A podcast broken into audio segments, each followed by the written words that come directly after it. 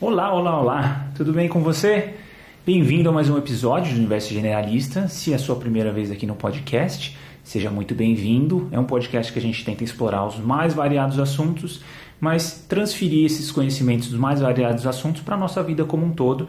Então a gente explora a ciência, vai nesse episódio em especial a gente vai falar de meditação, budismo, zen budismo, atividades físicas e tudo mais. E esse episódio é muito especial porque a gente conseguiu a entrevista com a Monja Cohen.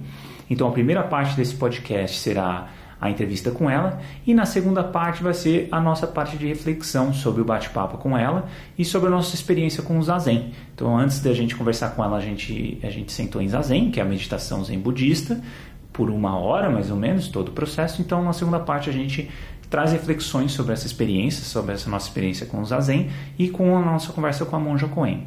Essa conversa com a Monja Coen estava programada para ter um pouco mais de uma hora de duração, mas infelizmente ela teve que ser encurtada um pouquinho. Então algumas perguntas a gente pretende fazer num segundo episódio com ela ou com uma outra monja que a gente conseguir explorar, inclusive a gente fala bastante desses pontos que a gente gostaria de aprofundar mais na segunda parte desse episódio. Então não esqueçam, esse episódio tem duas partes a primeira parte com a Monja Coen e fiquem para a segunda parte, que são as reflexões nossas sobre o Zazen, a nossa experiência com ele e, a, e o que a gente pode aprender do universo da dor, do universo da meditação com o Zazen e outros tipos de meditação. Vale lembrar também que a gente segue com a nossa vaquinha, né? tem um link aí na descrição, descrição para a gente conseguir pagar por esse gravador que, que a gente está usando para essa qualidade fenomenal de áudio. E é isso aí. Então fique agora com esse episódio especial sobre meditação, Zen Budismo com a monja Coen.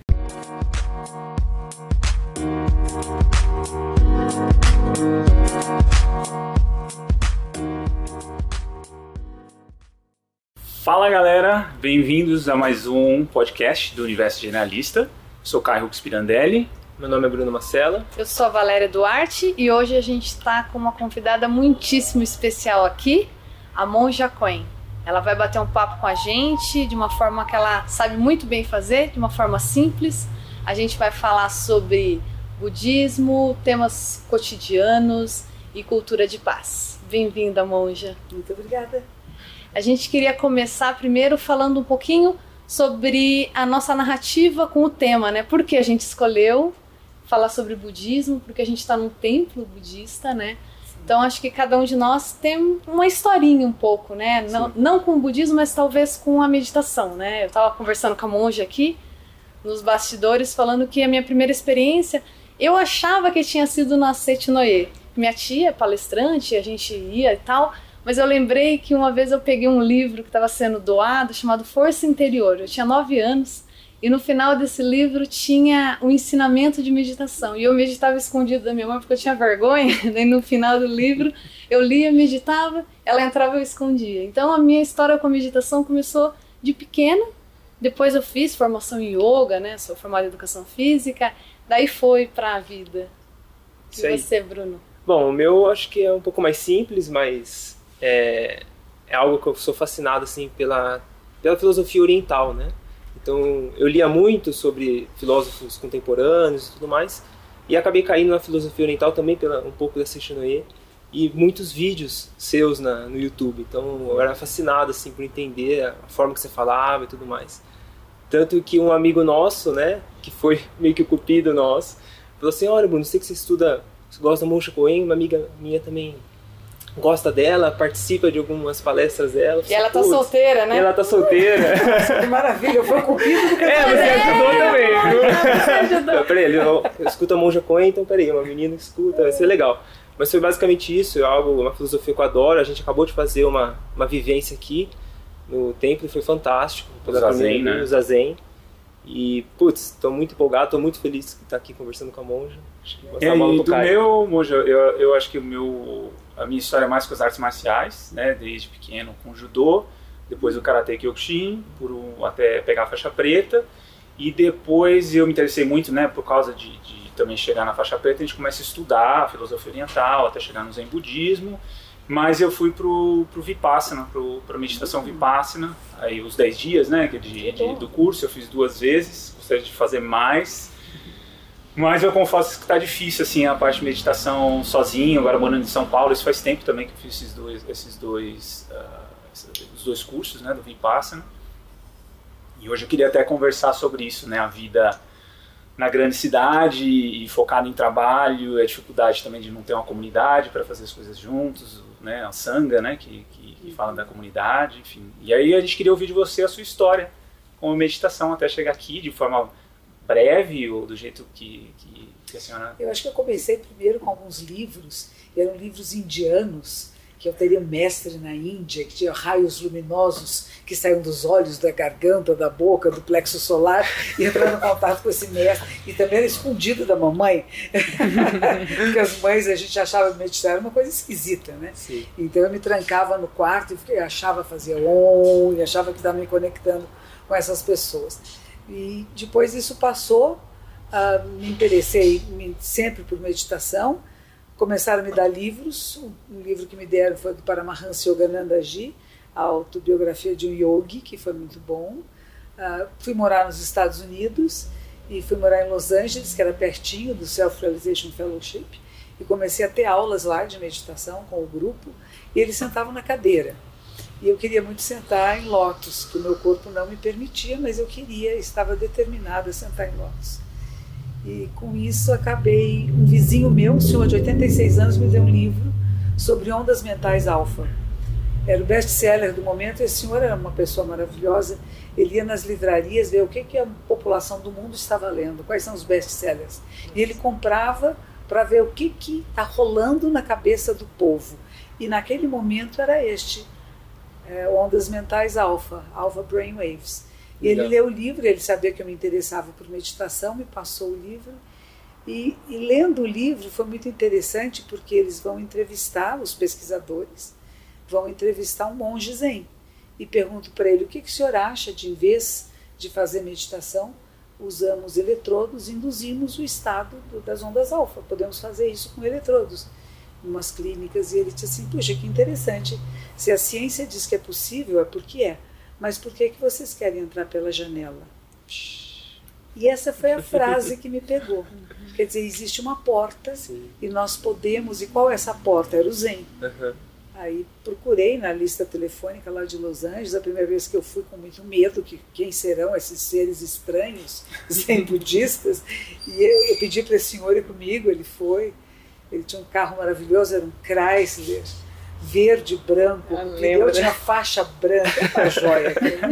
Ele pôs um sapato de cromo para ele. Uau! Era uma coisa, era um, evento, e é um centro zen de meditação.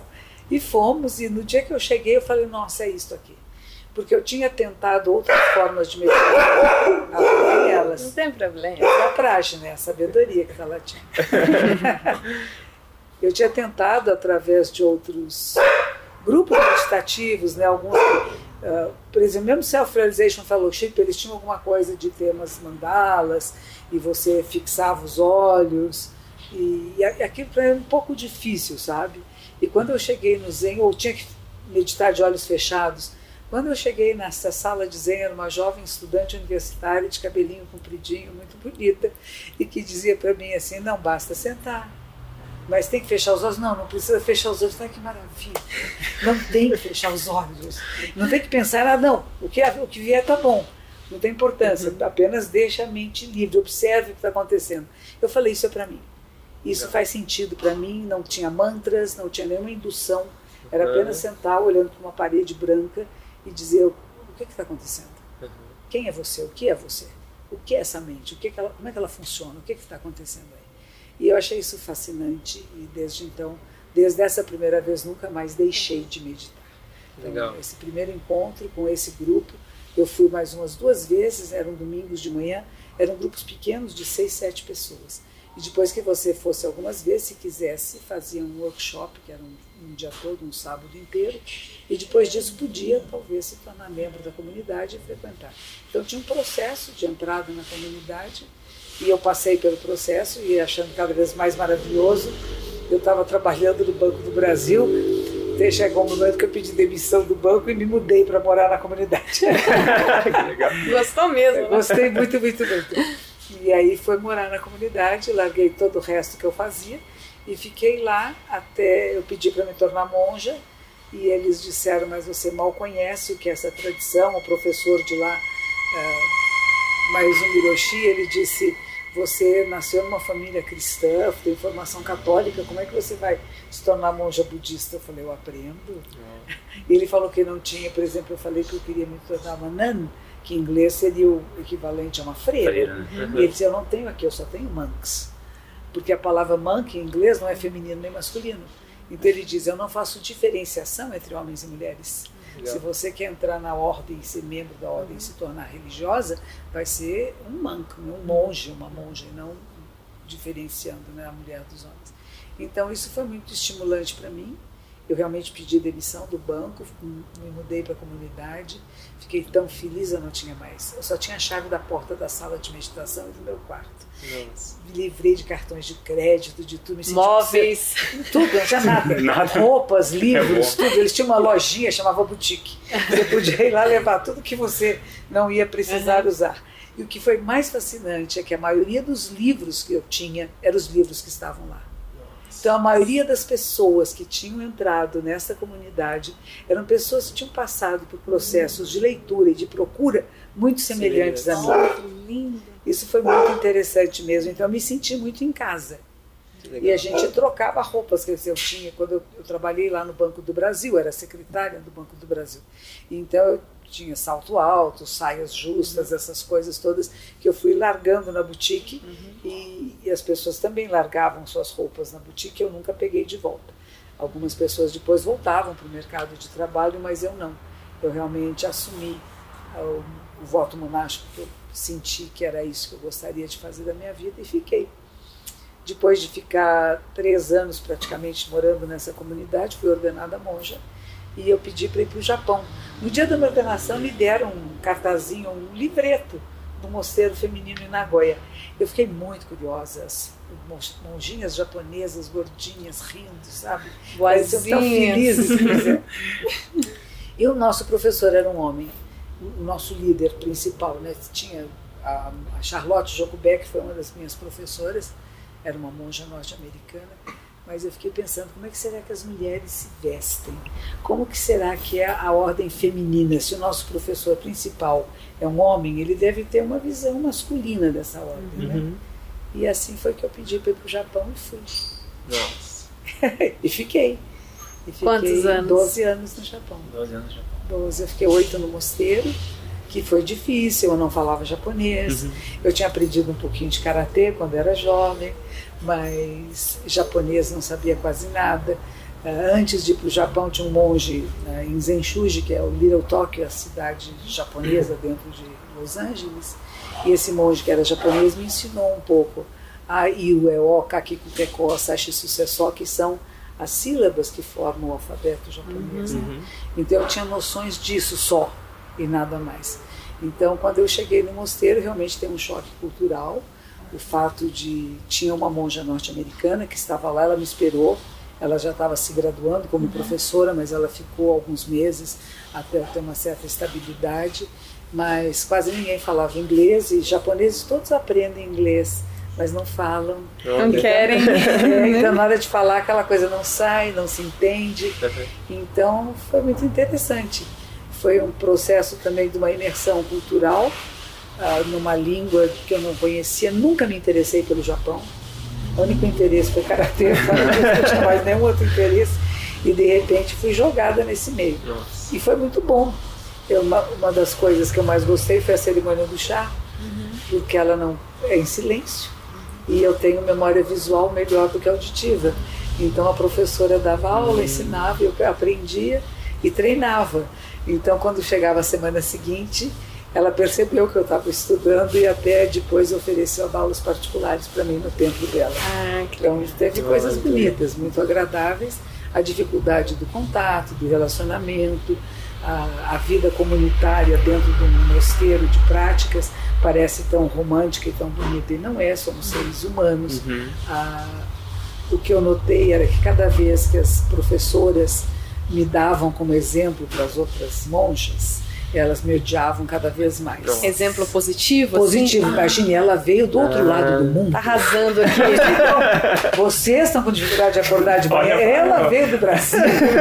Não tá fala fazendo certinho, porque vocês não acertam, Pois é, né? então. Você queria matar ela, que daí ficava pior pra você. Ficava, ficava pior. E a professora, querendo estimulá-las positivamente, criava uma questão comigo. E uma das coisas que a gente usa na sala de meditação, que hoje vocês não experimentaram aqui, porque as zazen de iniciantes, é um, é um bastão que se chama Kiyosako. Isso, que bate no ombro. Vi vídeos. Mas é uma coisa boa. Nos Estados Unidos a gente usava bastante, mas como o, o povo nos Estados Unidos qualquer coisa faz um processo judicial contra, só você Foi só- tirado. você- não, não foi tirado. Não. Você só pode receber se você pedir. Ah. Então ensinam a você que quando tem uma Tem se pessoa andando pela sala, você tem que fazer pôr as mãos palma com palma, essa pessoa vem dar uma pauladinha de leve no seu ombro, Uhum. aí você vira a cabeça para a direção contrária para não pegar a orelha, né? Uhum. E aí eles dão uma paulada, né? Tá! Não. mas é muito seco e forte e é bem- é bem no músculo. Uhum. Então, quando pega no lugar certo, o que dá é um estímulo, na Uhum. verdade. Se você está com sonolência, o que pode acontecer na meditação e que não é meditação? Sonolência e alucinações. Eu crio viagens mentais. A viagem mental e a sonolência são obstáculos à iluminação. A gente diz, a pessoa chegou até o portal e não entrou. Uhum. Ela ficou na entrada. Então, para você entrar, às vezes você precisa que alguém venha e te dar um estímulo que põe é aqui agora, você está aqui, ó. Sim. Acorda, desperta. Então, o Kiyosako tem esse sentido. Acorda, Uhum. desperta, presente. E respira conscientemente, endireita a sua postura. Se reorganiza fisicamente. Porque para nós, o corpo físico é o elemento da meditação. Uhum. Não, não existe um espírito que sai do corpo e vai meditar. Uhum. É você, é esse corpo que medita. Então, mas o Miroshi, que era o nosso professor, a gente fala muito em sabedoria, né? Ele diz o corpo todo é sabedoria. Não tem um pedaço do cérebro que é sábio e outro que não é. Cada célula do corpo é sábia. Exato. E vocês têm que perceber que a sabedoria está em você o tempo todo. Então eu tinha muitas palestras maravilhosas, aulas, práticas. Fui morar na comunidade, eu tinha um tatame, meu quarto tinha um tatame no chão.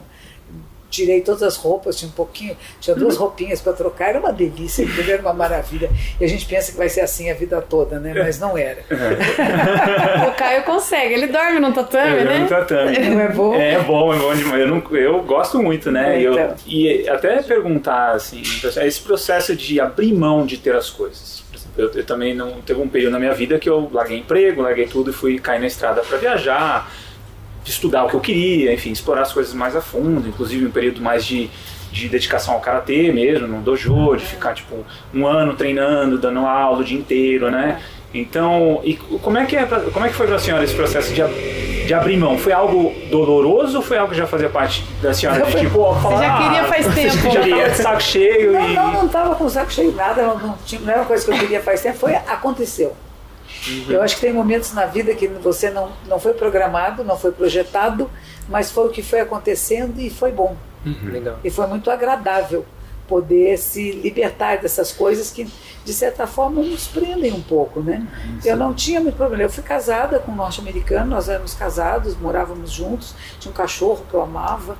O cachorro também foi ficando velhinho, caiu, se machucou, não podia correr mais. Enfim, tinha várias circunstâncias da vida. O casamento também que foi se esvaziando, porque fomos para caminhos diferentes. Ele não tinha o menor interesse por meditação.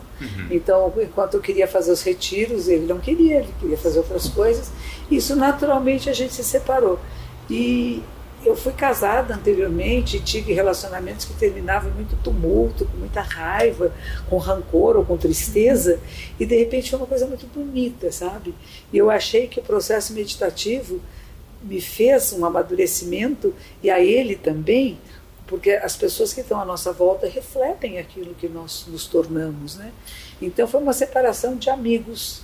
Entendemos que estamos por caminhos diferentes e que bom. Você vai por aí, eu vou por aqui. Se precisar de mim, você sabe onde estou.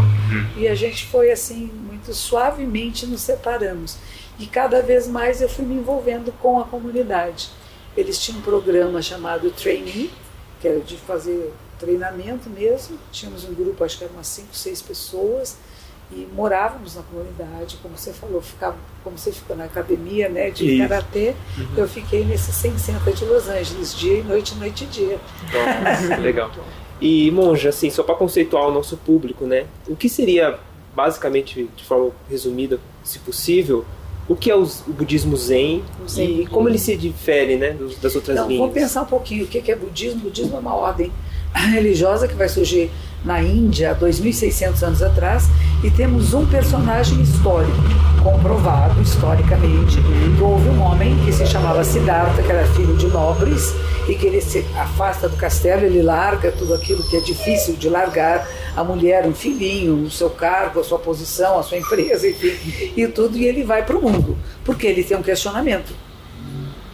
O que é sofrimento? Porque há dor no mundo? Porque a velhice, nascimento, velhice, doença e morte são as questões dele. Por que isso acontece? E qual o sentido da vida? Há sentido na existência? E ele sai. E ele sai, ele se torna um andarilho e um, passa por várias práticas diferentes de yoga. Ele vai, vai depois fazer práticas mais ascéticas de jejuns muito severos, até que um dia ele se senta em zazen, em meditação. Za é sentar e zen significa meditar. Ele se senta em meditação por sete dias e sete noites. E vai passar por todos os tumultos que a mente humana pode passar, que todos nós passamos. Uhum. Qualquer retiro de sete dias é muito semelhante aos sete dias de Shakyamuni Buda. começo, premissa, você está sentado, começa a pensar assim: puxa, eu tinha tantas coisas para fazer lá fora, né? Como é que está meu pai, meu filho, meu irmão, meu tio. A gente tem todas as razões que precisa ir embora, porque tem uma coisa muito importante que não está naquela sala, que não está ali. E aí você diz para você mesmo, como ele disse para ele mesmo, não vou sair daqui enquanto não encontrar a resposta. Então, primeiro ele tem pensamentos do filho, do pai, da mulher e tal, que vou embora, não vou, fico. Uhum. Segundo, vem tentações dos sentidos, coisas prazerosas, né? Comida, sexo, enfim, poltronas confortáveis, e de novo ele diz: Eu não saio enquanto não encontrar resposta. Terceiro, energias prejudiciais. Inveja, rancor, raiva, né?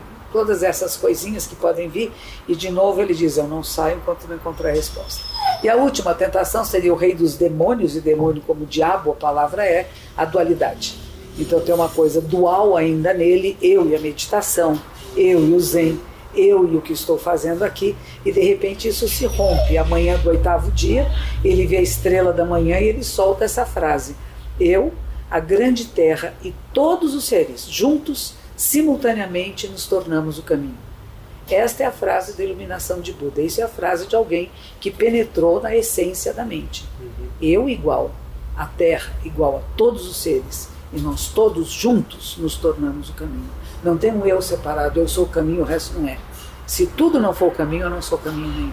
Que ainda é a dualidade. Então ele rompe a dualidade e diz que o rei dos diabos estava lá dizendo: Agora você é o Bambambam, bam, bam, você é o Buda dos Budas, né?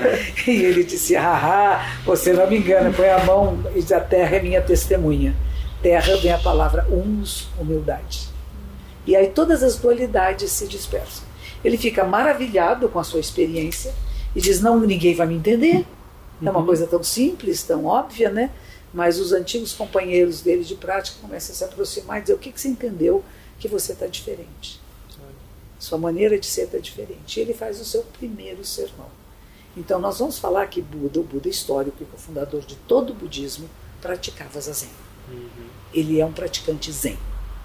Ele não decorava sutras, ele não fazia saudações para o sol, ele já tinha feito antes, mas ele não fazia mais, ele Sim. sentava em zazen. Uhum. E através de sentar em zazen que ele tem a experiência mística.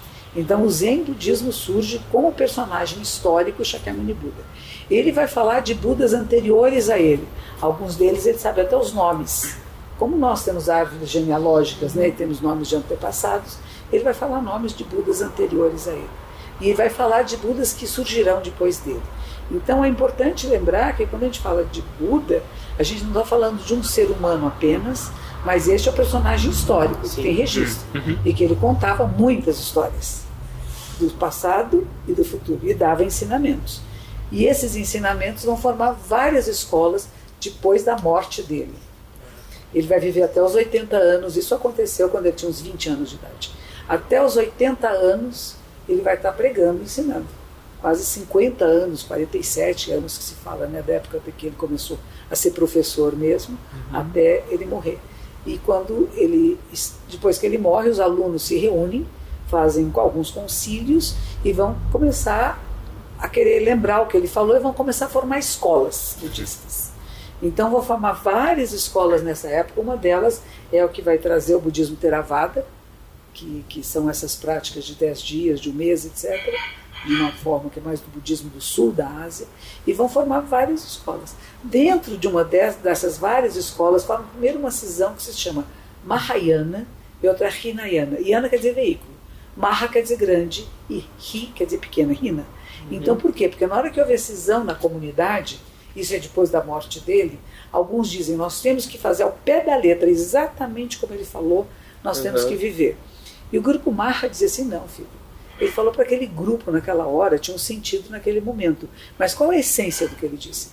E nós temos que viver pela essência do que ele falou. E não pela palavra em si, porque essa palavra pode ser apenas para aquele grupo naquele claro. momento. E houve cisões. A primeira cisão é esta, vão formar várias escolas. Da, do grupo do Mahayana vai surgir mais tarde uma corrente chamada Zen. Essa corrente do Zen diz: basta sentar. E teve um personagem que é o 28 desde Shakyamuni Buda, o 28 monge dessa linhagem, ele vai da Índia para a China. Ele se chama Bodhidharma ou Bodai Dharma. Hum. E ele vai levar para a China o que ele vai chamar do Zen. Ele vai dizer, já tinha muito budismo, já tinha chegado na China, tinha muitos textos, muitas coisas daquilo que Buda falou, muitas das linhagens e das escolas já estavam na China. Tanto que quando ele chega, o imperador da localidade que ele chega o convida e diz para ele: você, você é um homem santo, o que, que você acha? Eu tenho construído mosteiros, facilitado a tradução de textos, o que você acha? Tenho méritos? E ele responde: não mérito. Isso é uma coisa importante. Uhum. No momento que o Brasil está falando muito de meritocracia, Sim. o que a gente trabalha no Zen é não mérito. Você não faz as coisas para ter mérito, para ter medalhas, para dizer agora eu mereço isso. Você não merece nada. Você é a sua vida, o que você pratica. Uhum. É diferente, né? É um olhar bem diferente. Então ele vem do absoluto. O, o, o, o, imperador ele fez coisas boas. Ele era um homem bom. E ele está querendo aprovação pública. E Sim. ele vem de outro lugar. Ele era um homem de mais de 60 anos, que fez uma viagem dificílima, quase morreu no caminho. A maioria dos navios afundavam. Ele está cansado, vai ser entrevistado por esse imperador que ainda quer dizer: eu tenho méritos, não tenho? E ele vai lá com absoluto, não mérito. E ele falou assim: então o que é sagrado para você? Ele disse: nada. Se o sagrado está em cada partícula, como é que eu separo uma coisa e digo? Essa imagem é sagrada? Uhum. E aquela poeira no chão não é, porque se não vier a poeira no chão não vai ter imagem. Então quando você entra nesse olhar mais amplo, não tem um sagrado especial que você separa. Então, de novo, ele fala do absoluto e um homem está falando do relativo. Definitivamente eles não se entendem. E a última pergunta ele faz: E quem é que está à minha frente? Ele diz: Não sei. Aquele foi final. Sim. E o professor dele na, na Índia já tinha dito: não fique perto das grandes dos políticos, da liderança, meta, né? Não, vá para as montanhas, vai ficar quietinho lá. Espere que o, tempo amadureça para você se manifestar. E ele acaba indo embora mesmo, ele uhum. vai para o Monte Shaolin, que é de onde vem as, muitas das ah, artes marciais, vem de lá. Ele era filho de nobres, ele era treinado em artes marciais, definitivamente todos eram naquela época, e, e ele vai fazer só meditação Diz que tem uma caverna nesse mosteiro, tem uma sombra na parede, parece um monge sentado, que seria a imagem dele, que uhum. ficou gravada na pedra. Né? E nos intervalos das práticas meditativas, ele levantava e fazia exercícios que eram das artes marciais e que vai dar início às artes marciais nesse templo Shaolin, que até então não tinha artes marciais. Então esse personagem que é considerado fundador do Zen, que é da ordem de fazer zazen, de meditar, ele é o 28º da linhagem desde Shakyamuni Buda, todos eles meditavam, mas alguns deles davam mais ênfase em alguns textos, alguns aspectos da prática. Ele é aquele que diz, não, a prática é zazen, é sentar virado para a parede. Tanto que ele disse que tinha um chinês que queria muito aprender com ele, estava muito curioso, queria aprender e ficou na porta da caverna onde ele ficava. E era muito frio e nevava. Uhum. E diz que quando a neve chegou no, na, na, cintura deste homem, ele ficou desesperado, porque ele dizia: Me ensine, me ensine. E ele não virava, ele estava fazendo zazen virado para a parede. E ele, desesperado, que pegou a espada e cortou o seu antebraço. E na hora que ele cortou o antebraço, ele deu um grito. E ao grito, o Bodhidharma virou e disse: ah, chegou um aluno. Excelente. Nós é muito simbólico, né?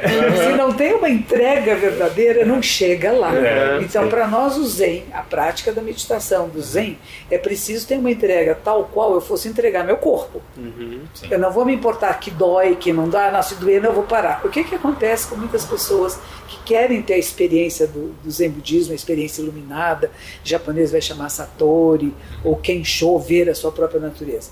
O que, que acontece? Eu quero ir, mas não quero que doa. Uhum. Eu quero que seja gostosinho. Uhum. E eu não quero ver os lados escuros da mente, eu só quero ver o lado que eu sou bonitinha. E quando eu começo a ver meus, os meus monstros internos, eles começam a surgir na minha frente, eu quero ir embora, eu não quero mais isso. Eu vou procurar uma outra escola, uma outra tradição que seja mais gostosa, porque uhum. aqui ficou chato. Uhum. E a gente fala, você só chega lá se você atravessar esse umbral. É. é umbral das dúvidas, dos questionamentos, Sim. da sombra. E quando você transcende luz e sombra, né? Então o Zen é isso, é sentar em meditação. É claro que a gente precisa, os textos sagrados são estímulos para a prática, não é que a gente já jogue fora nem rasgue, Sim. mas a gente estuda como um estímulo para onde é que estava essa pessoa quando disse isso. Não é que eu decoro essa palavra e eu tenho que torná-la minha, não. Por que, que, essa, que estado mental estava este ser humano para fazer essa declaração? Será que eu chego lá? E não apenas eu, eu recebo e copio essa declaração e repito uhum. sem ter conhecimento do que é. Então a pergunta é esta: o que é iluminação? O que é Buda? Uhum. Que significa aquele que acorda, que desperta. Acorda, desperta porque é para o Dharma, que é o que a lei verdadeira, a realidade. E para isso a gente precisa do quê? De uma sanga, de uma comunidade. Embora Buda tenha se sentado sozinho, mas ele veio de várias comunidades. Uhum. Ele tem um passado de uhum. práticas. Ele não, não é um menino que um dia chega e diz, agora vou sentar aqui e pronto, né? Ele fez ele yoga durante outros. muito tempo, fez eh, abstinências uhum. durante muito tempo. Uhum. E aí, quando ele se senta realmente, ele está determinado a não sair dali enquanto. Então, ele vai passar por todos os obstáculos da mente e do corpo, e não só então diz assim, cresceram ervas entre os seus braços, passarinho fez ninho na cabeça, uhum. aranhas construíram teias, né? Claro, porque ele ficou imóvel. Uhum. Quando você fala para uma pessoa sente-se não se mexa, ela fica cinco minutos. Daqui a pouco ela começa a mexer. E o meu, meu princípio de prática meditativa também foi assim. Eu cheguei, achei aquilo maravilhoso, mas eu não ficava. Eu ficava olhando para o lado e não olhe para o lado. A americana é legal, eles são bem bravos. Não olhe para o lado, faça. Ele não está bem. Hum, dava uma espiadinha assim, não, não pode olhar. E, e, e, começava a doer minha perna, eu me mexia, e tinha sempre alguém andando na sala com o tal do que eu sabe, pauzinho uhum. na mão, que dizia, não se mexa! Ai, que medo! Aí eu ficava durinho, eu vi que estavam todos quietinhos, eu via ninguém tá se mexendo, por que, que eu estou me mexendo? Até um dia que eu resolvi que eu não ia me mexer mesmo.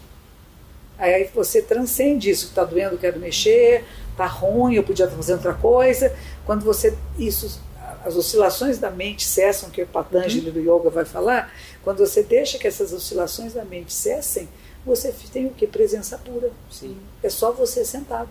E a dor é a dor onde é que ela começa, que cor tem, é quente ou fria. Uhum. Você não está mais brigando, você está analisando, Sim. está presente, sentindo o que está acontecendo no corpo e como isso é junto com a mente. Né? É. No momento não que o corpo senta e fica, a mente senta e fica.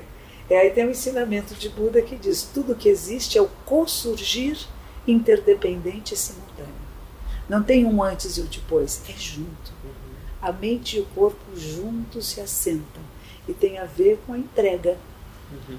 E vem com a prática, né? A gente fez duas práticas hoje. A primeira foi bem desconfortável, e na segunda a yoga veio forte, né? Eu consegui é sentir isso. um conforto no desconforto. É isso aí. Eu lembrei dessa frase do meu professor que comecei, parei de sentir os pés, as pés, as mãos, eu comecei a sentir esse conforto naquele desconforto. Bem interessante, né? A gente é conseguir resgatar, né? É isso. É, emendando a pergunta que o Bruno fez sobre o budismo, a gente tem a impressão que o budismo ele difere de outras religiões por colocar a responsabilidade mais no indivíduo hum. de tudo que acontece na vida dele, diferente de outras que colocam uma divindade. Você acha que isso faz com que pessoas que não têm religião se aproximem do ah, budismo? Sim, a gente tem um grupo muito grande de ateus que frequentam a comunidade. Isso é Ou de pessoas que vêm de famílias ateias, que Uhum. não tiveram a formação religiosa nenhuma. Então, para eles há muito mais facilidade de compreender o budismo, porque nós não temos uma, um conceito de Deus. Uhum. Então não tem essa ideia de um ser supremo que está governando tudo. É um universo de causa, condições e efeito.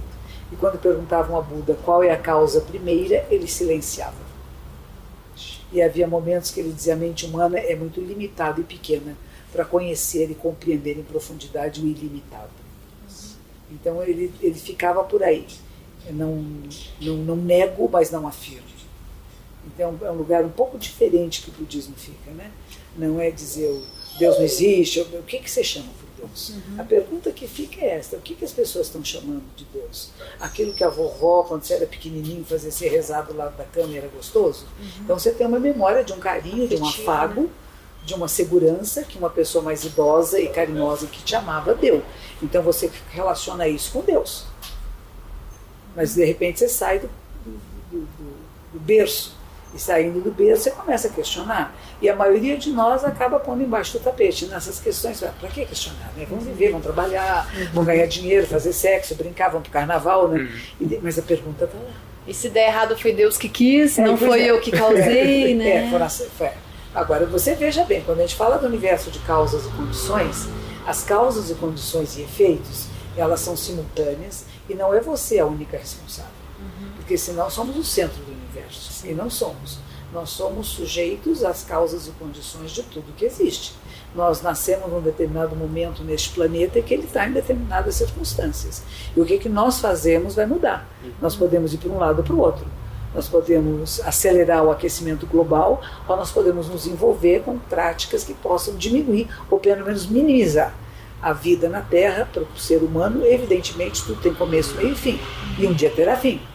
Mas como está muito gostoso e não vai ser já, a gente vai fazer. a gente espera que fique agradável para nós, nossos filhos, netos, bisnetos, tataranetos.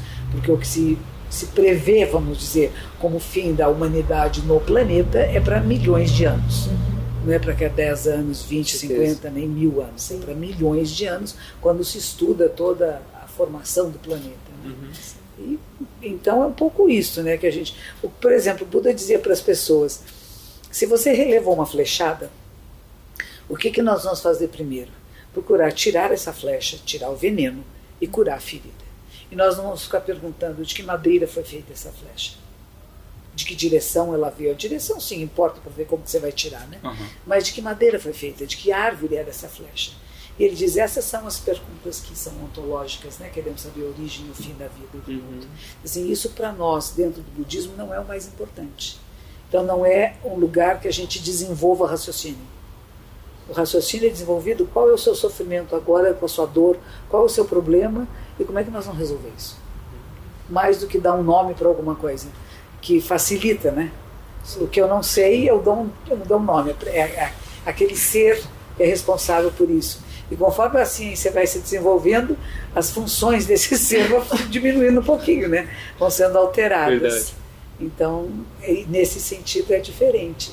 A, culpa também não trabalha-se muito com culpa, Pecado. mas vai falar com karma, né? Quer dizer, aquilo que as causas e condições que você cria vão dar respostas. Sim. É como um bumerangue, você joga o bumerangue com a força e a intenção que você chegou é que vai voltar para você.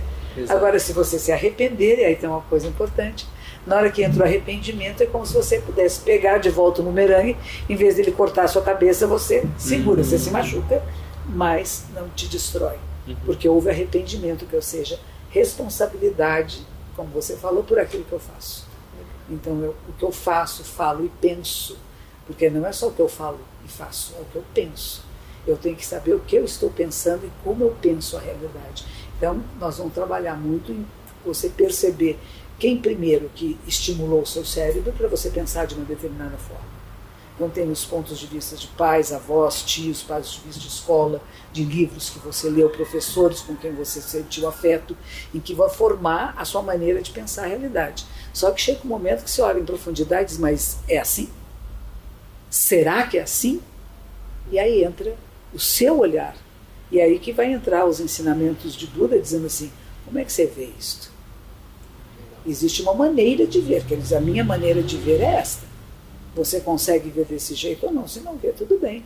Siga outro caminho, mas o nosso caminho é de ver isso. São causas, condições e efeitos numa trama que não, não tem começo, meio e fim, que a gente quer saber, né? Cadê o começo? Onde é que começou? Assim, isso não é importante como começou. Que nem fala que o ovo galinho que nasceu primeiro. a lagartixa é a mosca. É só aparecer mosca que aparece lagartixa. Já viram? Não é maravilhoso? Onde se escondem as lagartixas? Quando é? De dia, né? É mesmo.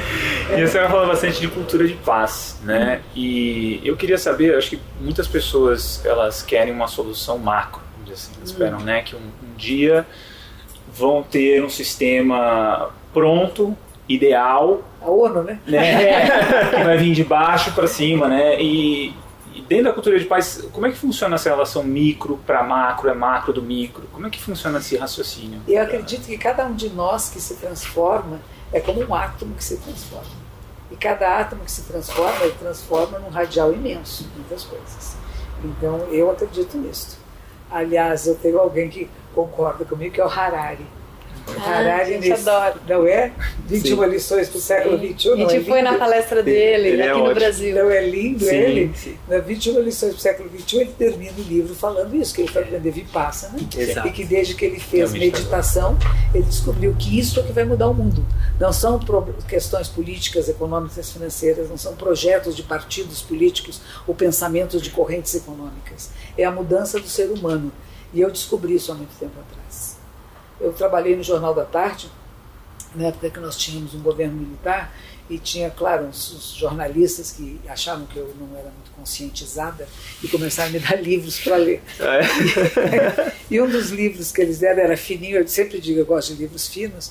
Um dos livros que me deram era um livro do Trotsky, ah. uh, que falava de um grupo que resolve tomar o governo à força. Uhum. O governo está corrompido, então nós vamos lá, matamos todos, assumimos o governo, nós os puros e os bons assumimos o governo, e daí a algum tempo este governo puro e limpo começa a ser corrompido também. O, a visão de Trotsky é que se não fosse internacional, né, se todos os países não se tornassem socialistas, sei lá o quê, e não haveria mudança nenhuma. Eu li diferente. Eu falei, é o ser humano que tem que mudar. Se o ser humano não mudar, nós somos corrompíveis. Mas no momento que você assume quem você é, você se conhece, você escolhe caminhos éticos, não adianta que estejam todos roubando a sua volta. Você escolhe que eu não roubo. Eu tive um aluno que era sindicalista e ele saiu do sindicato por causa disso. Ele começou a ser uma ameaça para o pessoal do sindicato. Porque ele não entrava nas mamatas. Ele ia nas reuniões, ele assistia e falava: E você, o que você quer? Ele disse: Não, não quero nada. E aí ele percebeu que ele era uma ameaça para o grupo, uhum. porque eles achavam que ele era o de fora. Uhum. Já que ele não recebia as propinas que eles estavam recebendo, ele era uma ameaça. Ele saiu.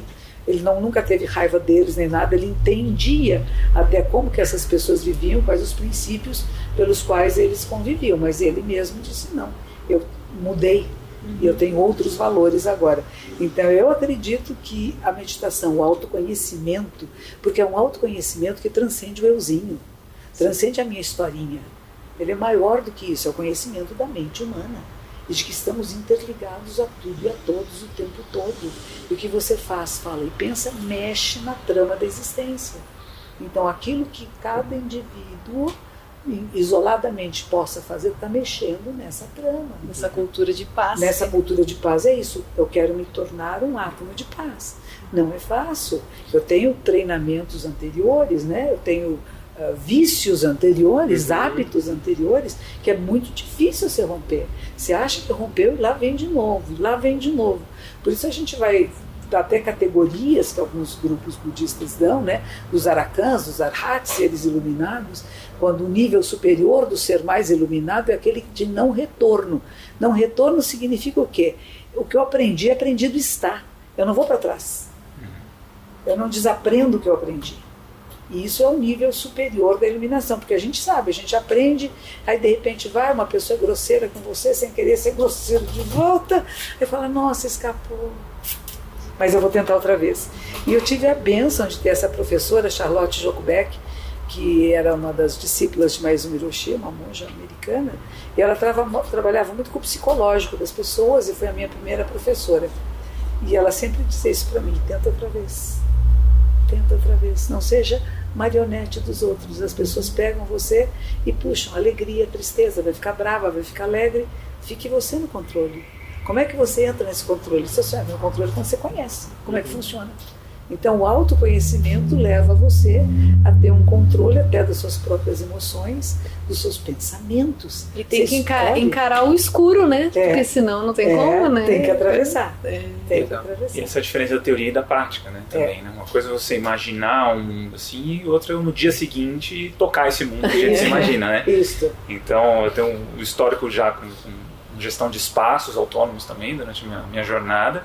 E era bem isso, né? Você vai fazer uma reunião para abrir um espaço. Aparece 100 pessoas. Né? Primeira reunião. Aí você vai para a segunda reunião, porque a primeira reunião é só para conversar. A segunda reunião é para ver que casa vai alugar, quanto vai pagar de aluguel, né? Quem vai dar o quê? Quem né? vai dar o quê? Quem vai fazer o esforço. Aí você já vai para 15 pessoas, né?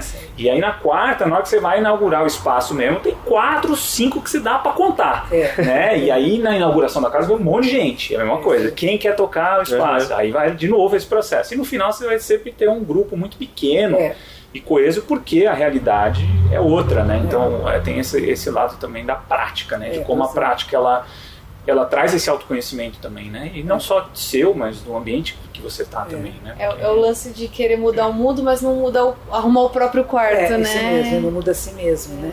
Uhum. E, e, a mudança vai ocorrendo em você. Na medida que você vai meditando, a minha superiora, quando eu cheguei no mosteiro, ela disse isso. Você pensa que aqui são todas santas? Não, são pessoas, são seres humanos. E o treinamento que é? A gente põe pedras dentro de uma jarra, fecha e sacode. E bate uma ponta na outra. E dói. E vai doer. Mas quem ficar, vai ficar redondo. E quem tiver redondo não fere nem é ferido. Porque não tem mais a que ferir. Uma expressão que tinha um professor japonês que deu aulas para mim também, para nós todos lá, que era muito bom, ele falou Aiteganai. Isso em japonês, Aiteganai, não tem ninguém na minha frente, sou eu.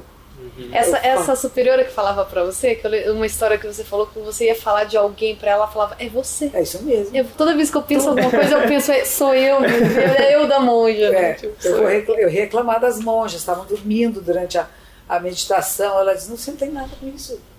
Elas têm o processo delas, você é o seu. Uhum. Não sei o que, não sei o que. Eu falei, reclamar, não, você é você que tem que mudar, não são elas. E levei oito anos para entender o que ela estava dizendo. Depois de oito anos eu falei, puxa, é mesmo. Porque quando estava na hora de sair do mosteiro, eu falei, nossa, que lugar maravilhoso. Você desculpa isso. Tá lá, né? Sim, já está na hora. Por favor. É isso. Elas então, estão tá me chamando, olha, o nosso podcast está quase acabando, porque eu fui chamar. Ai, tá. tá, tá a, gente, a monja vai encerrar. chama Monja Zentiu. Você se encerra, mas a monja tem uma pessoa aqui. Tá, ah, okay. tá, a gente está encerrando Vamos já. finalizar. E não saiu daqui até Então fique, então fique. Não, não, quero que a senhora levante. Eu vou levantar, eles têm que falar uma coisa para ah, fechar. Isso, então é isso, né? Muito obrigado. muito obrigado. Tempo, infelizmente um papo mais rapidinho. É, mas a gente deu pra, gostou pra, pra muito. A gente queria muito agradecer a gentileza de vocês receberem a gente no templo. A gente vai voltar para meditar mais com vocês. Sejam bem-vindos. Muito obrigado. Fico contente, vocês foram recebidos hoje, sábado, às seis da tarde. É a meditação com a monja Zenchu Sensei, que é minha discípula. Teve a mesma formação que eu, foi para o Japão, ficou no mosteiro. E quem sabe um dia vocês conversam com ela também, tem coisas com certeza. E a gente coloca na descrição do episódio também os links para o Zazen, né, para saber da prática. Ah, Muito obrigada. Obrigada a vocês. Obrigada. Muito prazer. Espero vê-los mais vezes. Sim. Com certeza. Obrigado. É só o caminho.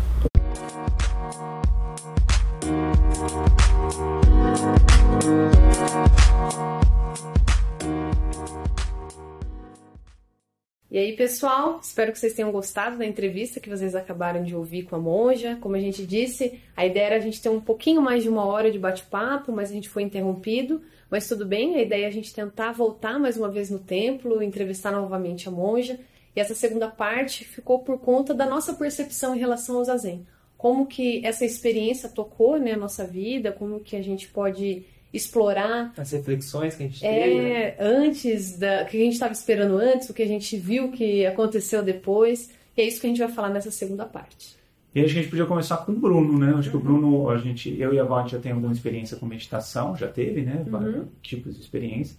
Acho que o Bruno foi a primeira vez que ele foi fazer meditação mesmo. Foi, sim, não é. E como é que foi, qual que é a percepção que você teve do zazen, né? Da, da- Aham. Qual, que é, qual foi a surpresa, e Sim. da- não só do, do ambiente, do preparação, né? do- Uhum. do- vamos dizer assim, da ritualística, né? Para até sentar para meditar, e da meditação também, né? Acho que seria legal a sua perspectiva. Legal. Bom, quando a gente conseguiu a entrevista, né? Daí a monja falou assim: olha, eles podem vir conversar com a gente, mas falam pra eles fazer o zazen antes, depois a gente conversa. Daí a Val falou isso pra eu assim: caramba, mas o que, que é, né? O que, que é fazer o zazen? Ela falou assim: Eu nem sei o que é, espero que ninguém me pergunte. Daí a Val falou assim: não, é um, é um processo, é uma, é uma forma de né? meditação, né? Uma, é uma linha budista e tal. Eu falei assim, putz, bacana. Mas eu fui totalmente leigo, assim, não sabia basicamente nada do que a gente ia fazer lá. E me surpreendi, cara. Realmente eu acho que a, a linha Zen do budismo, né? Acho que é uma linha que me aproxima muito, né? Me, me, me Tem uma afinidade, né? tem uma afinidade bem interessante. Uma por não ter dogmas é, muito fortes religiosos, não tem nenhuma adoração a nenhum deus, não tem nenhum ritual a um deus específico, então é algo em que é muito mais corporal, né? algo, muito, mu- algo muito mais perceptivo, individual de cada um. Você não tem um, uma- um pré-requisito, nada, então você tem que sentar, olhar para a parede e ficar. Né? Então acho que isso essa primeira parte de não ter esse ritualístico tal, acho que é muito interessante. Gostei muito do ambiente, né, das pessoas ali, você via que tinha um semblante muito, muito calmo, muito tranquilo, isso é muito legal. E eu gostei muito do, da parte ri- ritualística, né, do, do processo que é o, o, o fazer os, o zazen, né. Então, a, as regras, né, a, a disciplina, então a gente percebeu ali que tinha uma, uma monja comandando o processo e que era uma monja que tinha um conhecimento muito amplo, ela fez meio que uma palestra no começo, né? Muito boa. Com várias filosofias, estilo de vida, sobre percepções do próprio comando, né, da, da situação, de, trazendo pra gente enquanto a gente está disperso, né, na nossa vida, quando a gente não está presente. Então, E muito do corpo, né? Assim, de prestar atenção no que você está atenção fazendo, no que você tá fazendo, no seu corpo, né? Porque, assim, só para resumir, né? Tinha, tem um ritual que é a forma com que você posiciona suas mãos. É um ritual que ele diga assim, né? É um. Umas regras. É, é uma- é regras. um manual de conduta de, u- física. Exato. Você vai com a perna tal, você vira pro tal, perna pro lado tal, a sua mão tem que estar de tal forma. Então tem toda uma Isso. ritualística que a gente fala, né? Isso. É mais nesse de, tipo, tem a maneira correta de fazer. Isso, né? exato. Não é de tipo Chegar tem um de qualquer trajeto. jeito, Exato. né? Tem um trajeto até você sentar. Isso. né? Que aí caracteriza o zazen. Se for de Isso. outra forma, não é o zazen. Isso. E, uma- e o mais interessante que eu achei disso, porque eu nunca gosto muito dessas regras, né? Mas ela me deu uma explicação que eu achei muito interessante. Por exemplo, ela disse que essas regras não, não, é- não são para criar um dogma, e sim para fazer com que a pessoa esteja presente. Isso mudou na minha mente, porque eu achava, ai que chatice, né? Ter que ficar assim, mas ela não. Você posiciona a mão, porque se você dormir, você vai perceber que você dormiu. Isso eu achei muito legal. É muito. E a, e a própria conduta dela, né? Não era uma conduta leve. Né? Você via que era uma expressão rígida, né? É. Então era uma forma, não, não digo autoritária, militar, né? Mas era uma forma de, de conduzir a prática em que não tinha brecha. Né? Pro Era erro. assim. Era assim e pronto. E o que mais me chamou a atenção, que acho que, putz, eu tive várias reflexões essa semana, que acho que eu vou tentar discutir aqui com vocês, abrir para vocês. Mas a primeira é voltou muito no segundo episódio nosso, né, de não ter opção. Então, olha, pessoal, vocês já tiveram tempo ir no banheiro, vocês já tiveram tempo para fazer tudo. Quando vocês sentarem lá, vocês não vão se mexer por nada, né? São 20 minutos sem se mexer. Isso, pra mim, abriu, meu olho brilhou. Eu Falei, caraca, meu, que legal, eu gosto disso. O Bruno adora disciplina. Eu gosto de desafio, né? Daí, putz, sentar ali e não poder me mexer.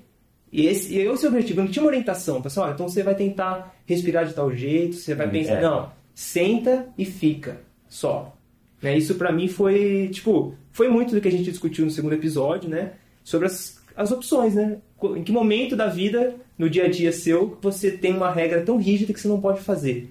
Né? A vontade que você teve de pensar em outras coisas, de se mexer, e aquela dor né, de ficar ali sentado, a perna formigando, você não conseguindo nem perceber mais seu pé, e você não pode mexer. eu gostei muito dessa desse, desse rigor, né, de que e dessa conexão com o corpo, né? Então não tem como você fugir dessa percepção de disciplina e não não passar isso pelo corpo. E foi exatamente o que a gente fez. É, e o interessante é que é, esse tempo que o Bruno falou são 20 minutos, daí quando você acha que você já não tá sentindo mais a mão e a perna, nada, tem outros 20 minutos, são dois tempos. É, exato.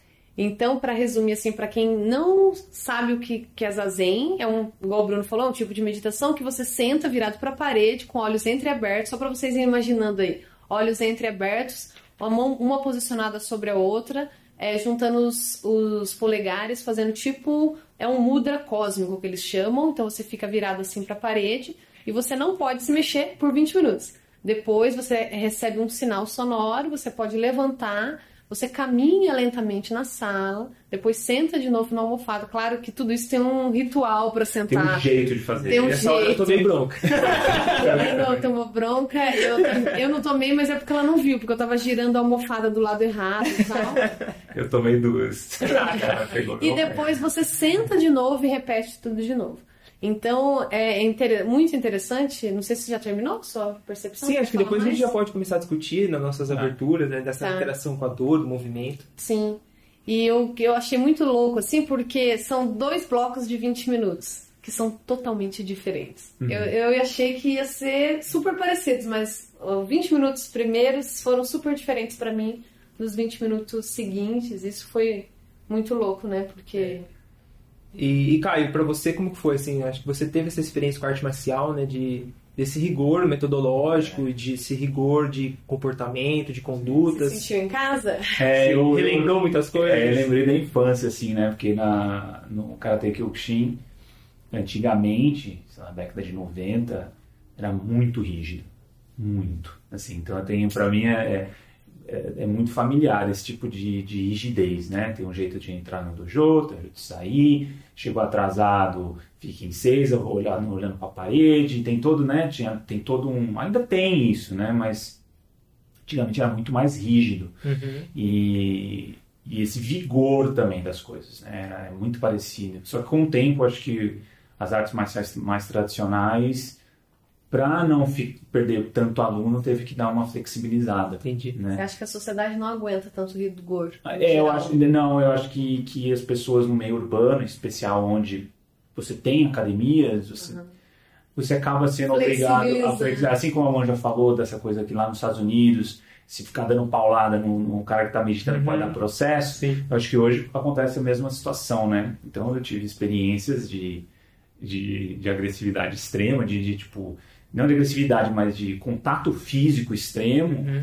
e que hoje assustaria, né? As crianças sendo expostas a isso. Acho que não funcionaria tão bem quanto Uhum. funcionava antes. Então eu acho que eu gosto muito, assim como o Bruno, dessa, dessa parte de. Porque eu acho que a gente tem tanta opção hoje em dia Verdade. que você está exposto num ambiente que você não tem isso em termos. Logicamente, não estou falando isso em casa com pai e mãe, coisas. Mas eu digo de ambiente que você fala assim: olha, aqui você veio para treinar, para fazer o que eu falo e acabou. E Vai né? sentar sim. E a gente até comentou bastante disso, né? De faixa É. branca não fala, enfim, tem essa experiência corporal como, como guia. Né? Uhum. Pra depois vir a reflexão. Uhum. né? Então hoje as pessoas querem saber tudo antes de passar pela experiência. E quando você tira essas opções de questionar, de fazer, eu acho que é muito bom. É. Né? E, e assim, eu já fiz o, o Vipassana, né? Do, de, que é o curso de 10 dias, que o pessoal sempre fica muito impressionado, né? Mas assim, porque são 10 dias que você não pode falar, Uhum. e são 10 dias que você vive como monge. São 10 dias como um monge. Então você medita o dia inteiro praticamente, para só para refeição,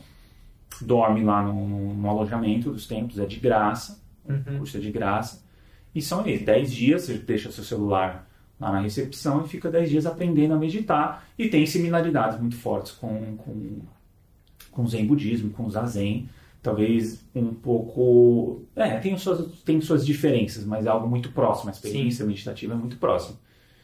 Mas assim, eu gosto muito, mas eu acho que as pessoas. Eu acho extremamente importante você não ter opção.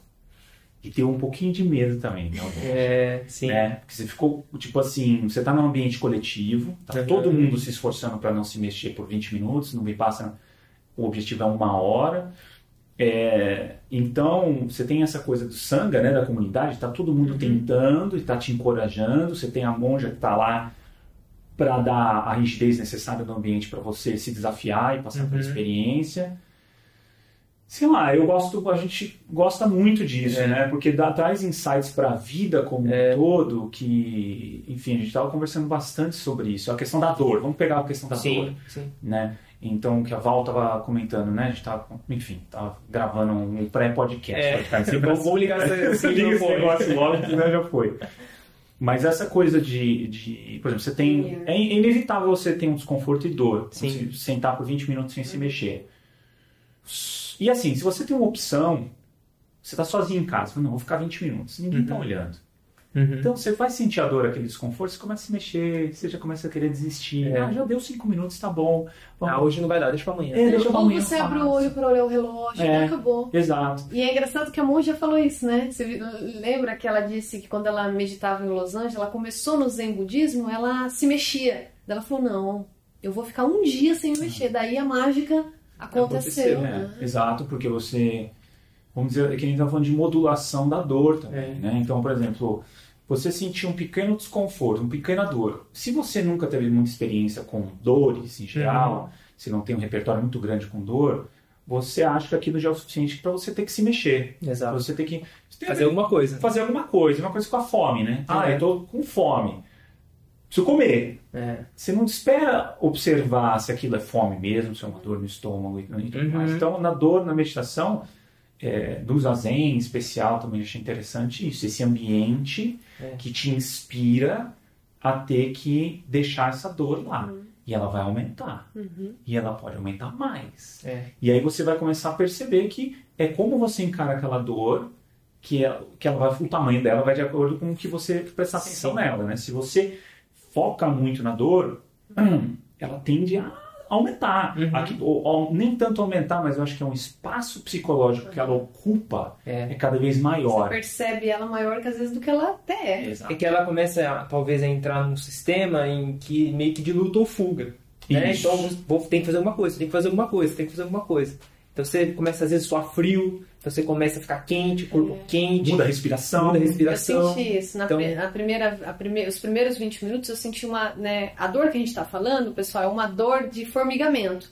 Imagina, os membros começam a formigar, daí depois o formigamento passa, você para de sentir o formigamento e vem Sim. essa leve dor. Tem o Né? desconforto na lombar É. também, né? Porque você tem que manter a coluna, A postura. a coluna ereta, né? O pescoço alinhado. Então tem esse desconforto da postura também, né? Sim. Do Dor quadril, muscular, né? a dor O muscular de manter. Da estrutura. Então, mas o que mais me, chocou, me chamou a atenção, eu falei pro Caio que eu fiquei refletindo muito essa semana, é sobre o quanto as, as áreas não se comunicam e você não tem transferência entre conhecimentos. Em sensações, você tá dizendo? Ou- Não, em, em experiências, em conhecimentos. É, você se especializa numa determinada linha de raciocínio, de conduta, e você não, não consegue fazer uma, uma comunicação com as outras áreas que estão fazendo a mesma coisa, e às vezes por muito mais tempo.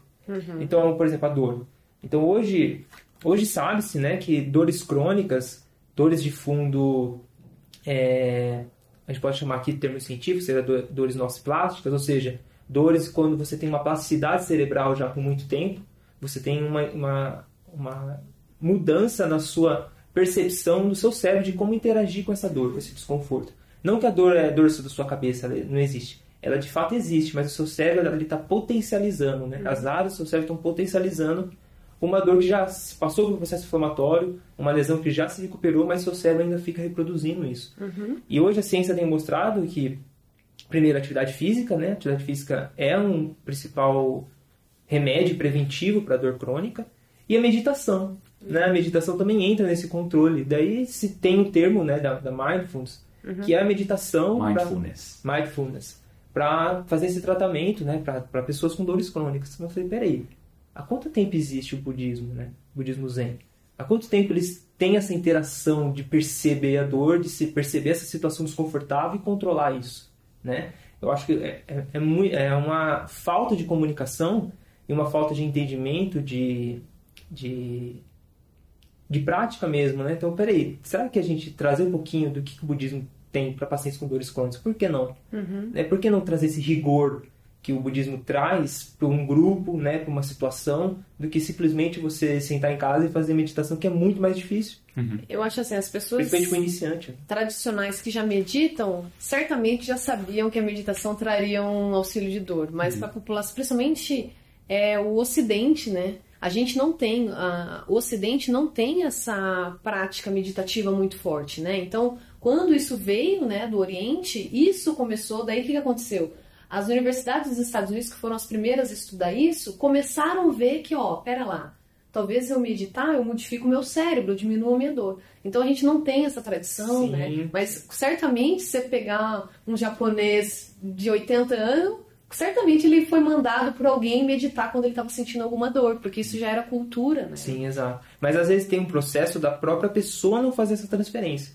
Então a pessoa teve na infância, teve um contato com arte marcial, por exemplo. Ah, sim. Mas hoje eu atendo, por exemplo, pessoas que você vê pelo histórico, teve um contato forte com atividade física, com rigor físico, mas tem dor crônica e não transfere o conhecimento, a percepção que ele teve na infância pro tipo de, de dor que ele está tendo hoje, né? E nem a disciplina, né? Que o, nem a o que disciplina. mais me choca é a disciplina. Igual, por exemplo, me, para meditar tem que ter disciplina, para uma para se dedicar a um esporte, uma atividade física, você tem que ter disciplina. E as pessoas não conseguem transferir essa disciplina dessas atividades pro dia a dia, né? Para organização é, do lar, organização financeira, organização de uma comunidade. Isso para mim é o mais chocante. É, eu acho que esse é o. Quando a gente fala de generalismo, é exatamente isso, né? A capacidade de transferência. Uhum. É de você, como é, estruturas de raciocínio de uma experiência, ela pode ser usada para outras coisas, né? E isso é uma coisa que eu sou fascinado, assim. E, e tem que passar pelo corpo, né, Caio? Então, essa, essa que para mim é a principal questão, é que para você experimentar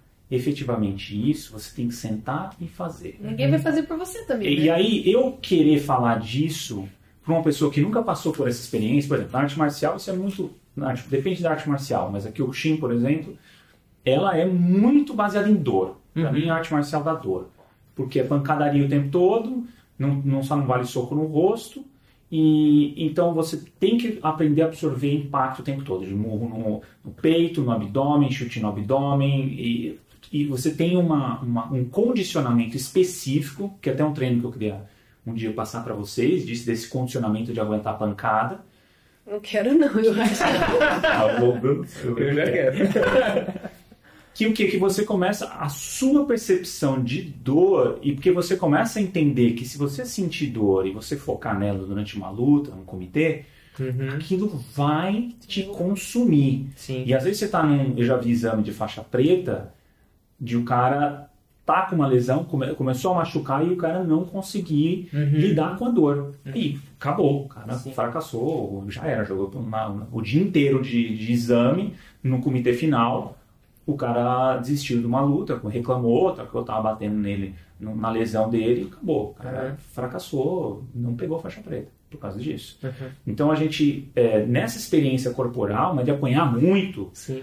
você começa a ter uma percepção de, de dor completamente diferente. Só que também é uma situação de vida ou morte. Você está lá apanhando e você, se você não modular, se você não prestar atenção que dor é simplesmente uma sensação e que não vai dar para parar, porque se parar ou se eu ficar desesperado eu vou tomar um chute na cabeça, Uhum. então você começa a ser forçado a passar por essa experiência.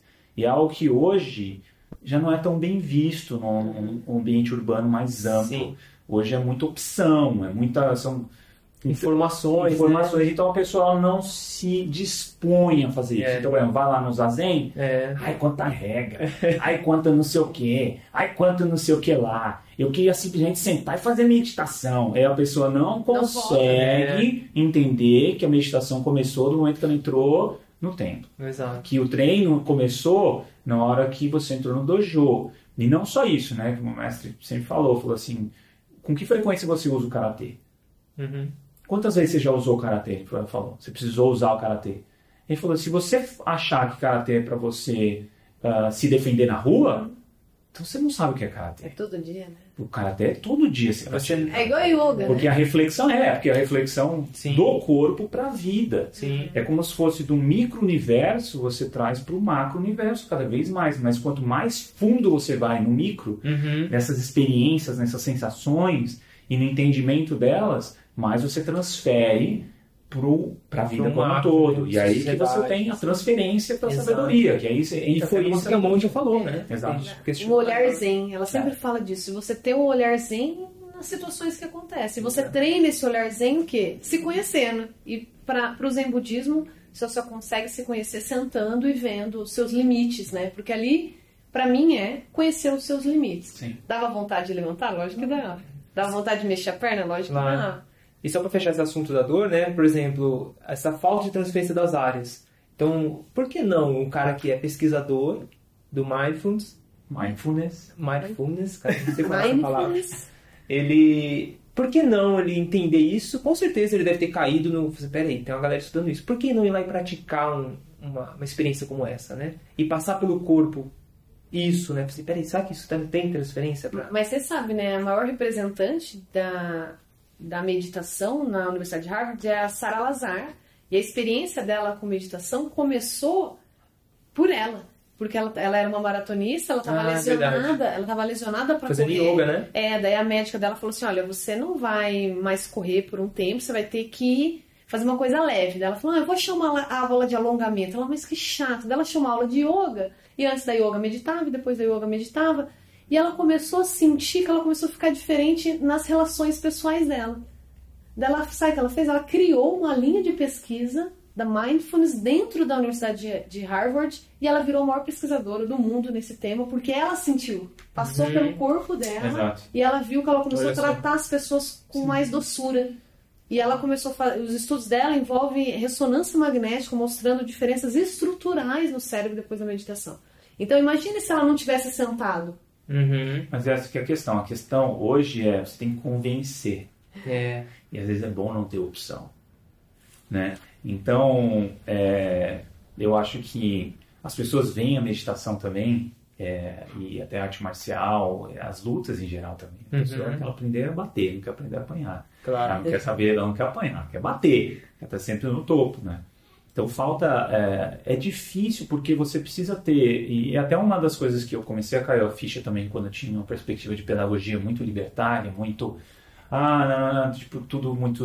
A vontade da criança, a vontade da pessoa. Porque às vezes, cara, você precisa de uma estrutura mais rígida para passar por uma experiência Uhum, corporal uhum. importante Uhum. né? E, e não tem como você explicar, a não ser quando a pessoa passa É. pelaquela experiência.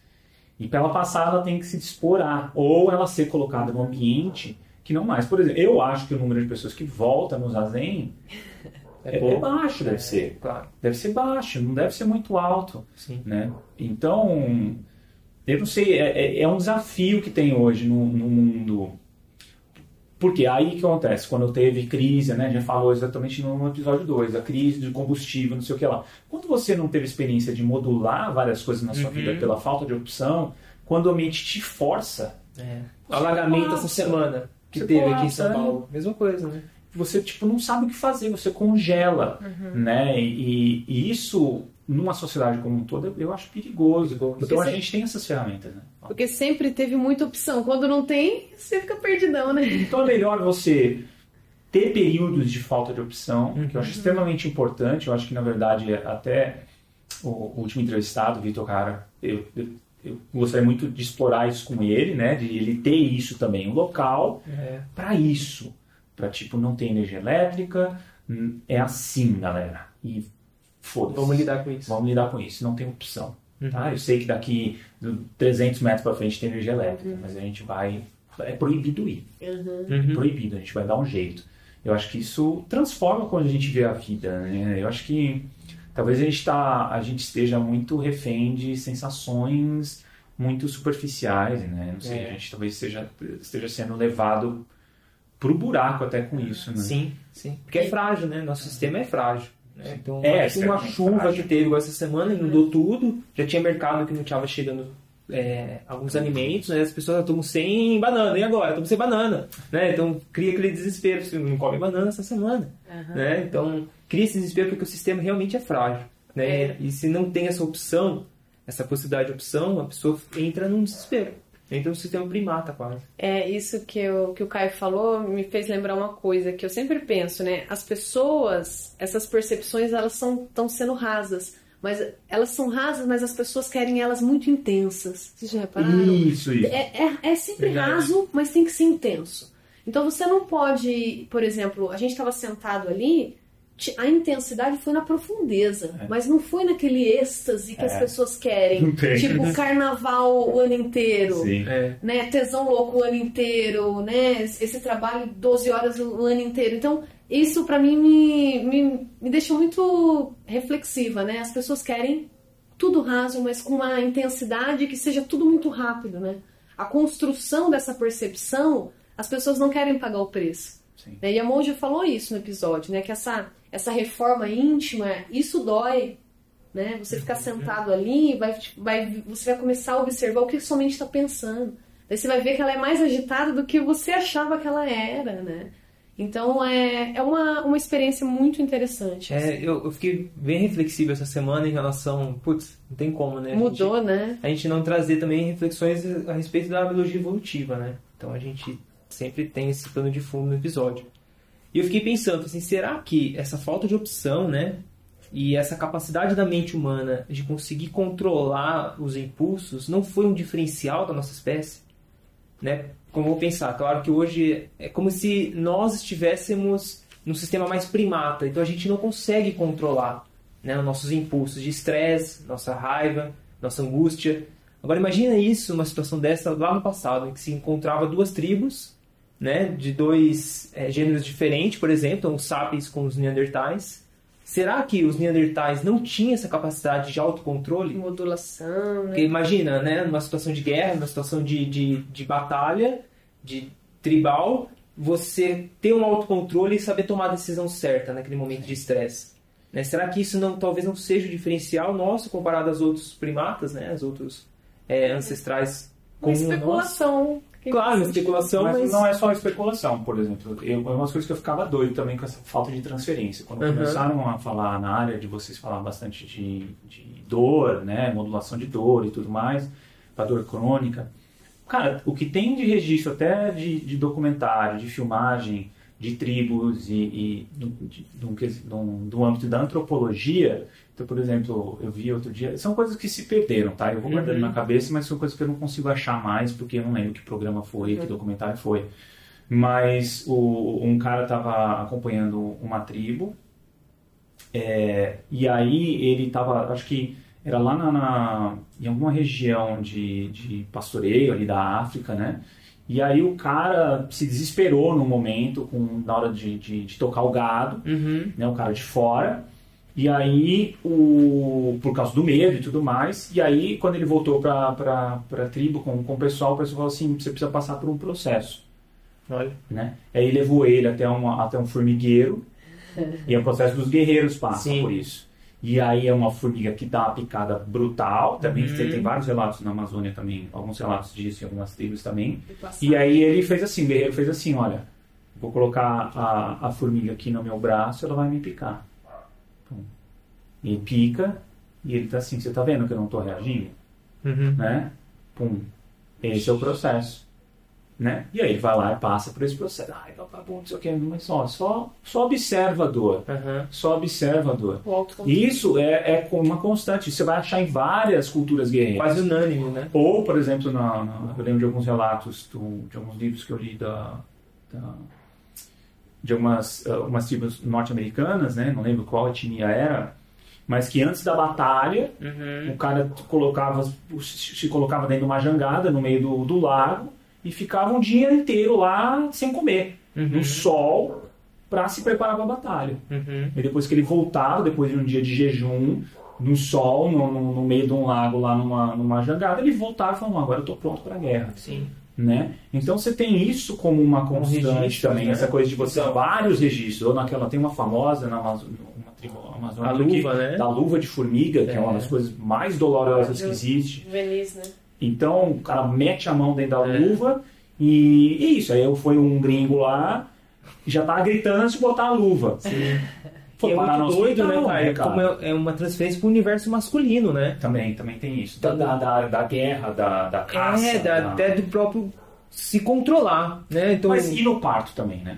É, É, tem aquele então. estudo brasileiro, né, que fizeram analisando a percepção de dor de uma tribo indígena Exato. brasileira, perguntaram para eles qual a do- maior dor que você sentiu, eles nem conseguiam lembrar e e quando eles perguntaram para as mulheres, os pesquisadores já estavam com a caneta para anotar parto. Ninguém relatou a dor do parto. Exato. Porque é outra experiência, Sim. é outra percepção, é outro universo. Então acho que a gente.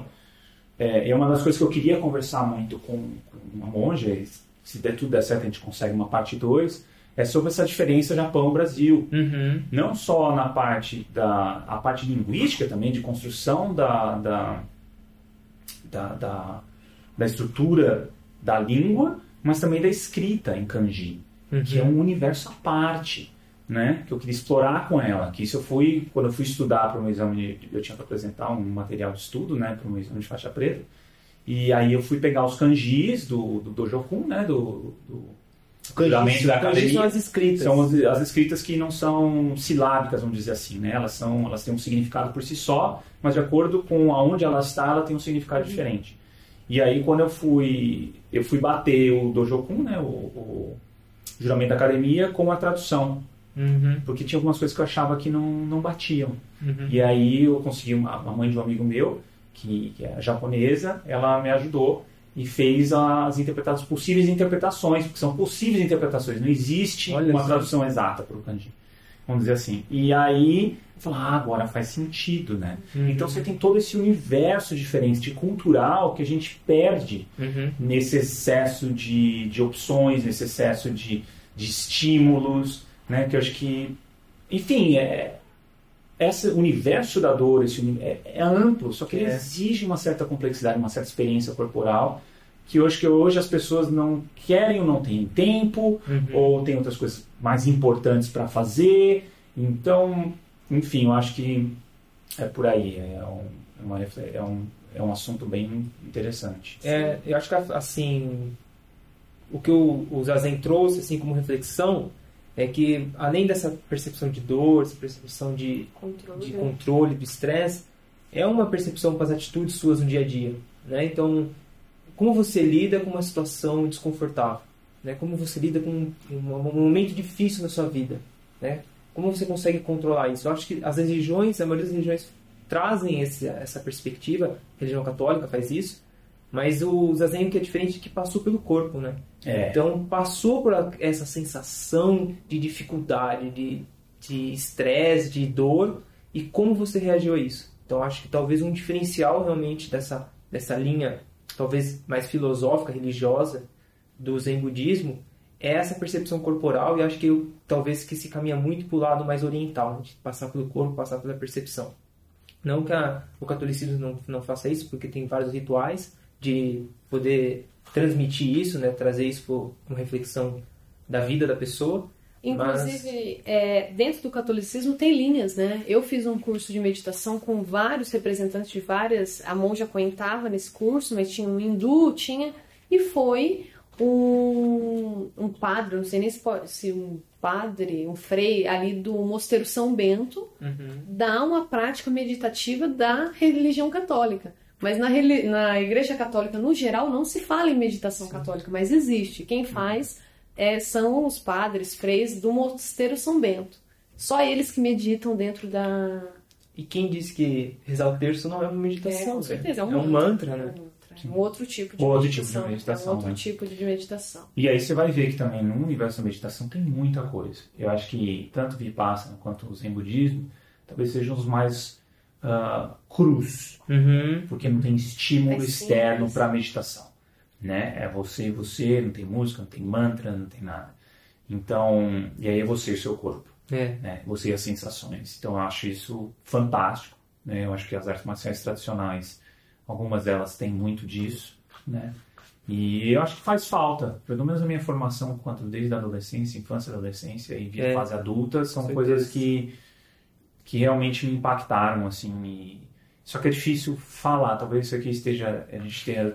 Tentado, né? tentado Traduzir. passar, é, tipo, porque na verdade a, a nossa vontade, acho que é, pelo menos a minha, é que as pessoas experimentem. Exato. É. Que elas se coloquem nessas situações e, e propaguem isso, porque eu acho isso extremamente importante para uma sociedade saudável. E não precisa ser muito tempo, pode ser um minuto, 30 segundos, né? Eu acho que a meditação Eu, eu tinha uma frase muito legal que eu, antes na minha casa antiga que estava colada na parede, que é algo que ninguém pode tirar de você depois que você aprende, né?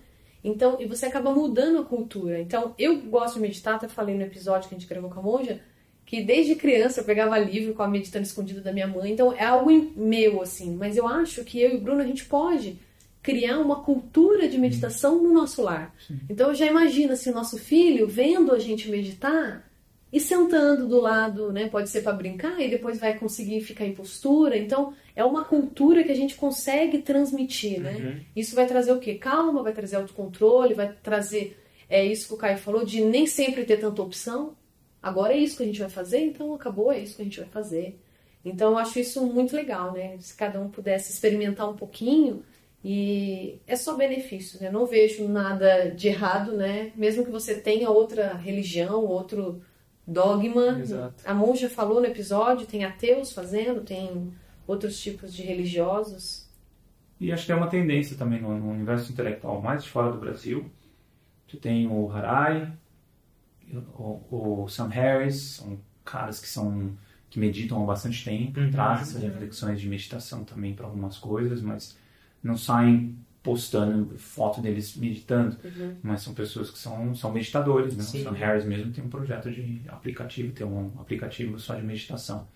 Então, eu acho que. E arte marcial também, né? É. Marcial, Sam Harris também ele, ele treina jiu-jitsu, tem outras pessoas nesse universo intelectual que a gente gosta bastante que tem explorado mais esse universo do Verdade. físico. Uhum. E, e, eu acho interessante, acho que tem que ser uma tendência, eu acho muito positiva. Crescendo. Né? Crescendo. Então, Legal. a gente vai deixar também os links, uhum. tá, tanto para o Vipassana, para a meditação Vipassana, quanto para o Zazen, né? Para quem Exato. quiser for de São Paulo, o, o, o endereço, o templo da, da Monja Coen. E também no Vipassana eu vou deixar o site com os locais no Brasil onde você pode fazer o curso de 10 dias. É só agendar e ir. Legal. Eu acho que é isso, galera. É isso. Então, possivelmente a gente vai explorar mais esse assunto com a monja Coen, outras monjas, outros monges ou monges. Uhum. Eu acho que é um assunto que, que vale a pena é. a gente explorar mais assunto. Pelo menos eu sou fascinado e eu gosto muito de falar. Muitas reflexões. É isso. Legal. É, isso, pessoal. É isso aí, galera. Então, até a próxima e fomos nessa. Valeu. Valeu, abraço.